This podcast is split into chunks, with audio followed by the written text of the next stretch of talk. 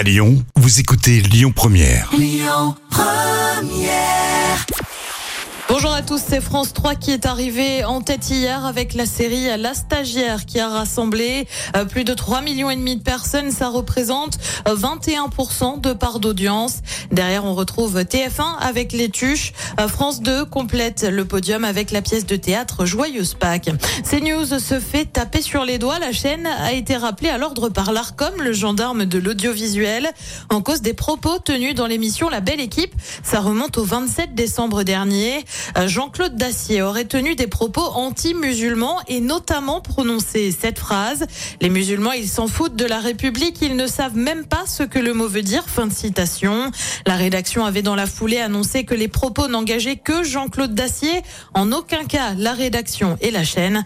Euh, Jean-Claude Dacier a lui reconnu avoir fait une erreur. Et puis c'est le documentaire qui fait parler de lui depuis quelques heures. Un silence si bruyant, c'est signé Anastasia Mikova mais aussi Emmanuel Béard. Il a été projeté en avant-première avant une diffusion prévue à fin septembre. L'actrice, aujourd'hui âgée de 60 ans, évoque l'inceste qu'elle a subi enfant. Elle ne souhaite toutefois pas révéler l'identité de son agresseur.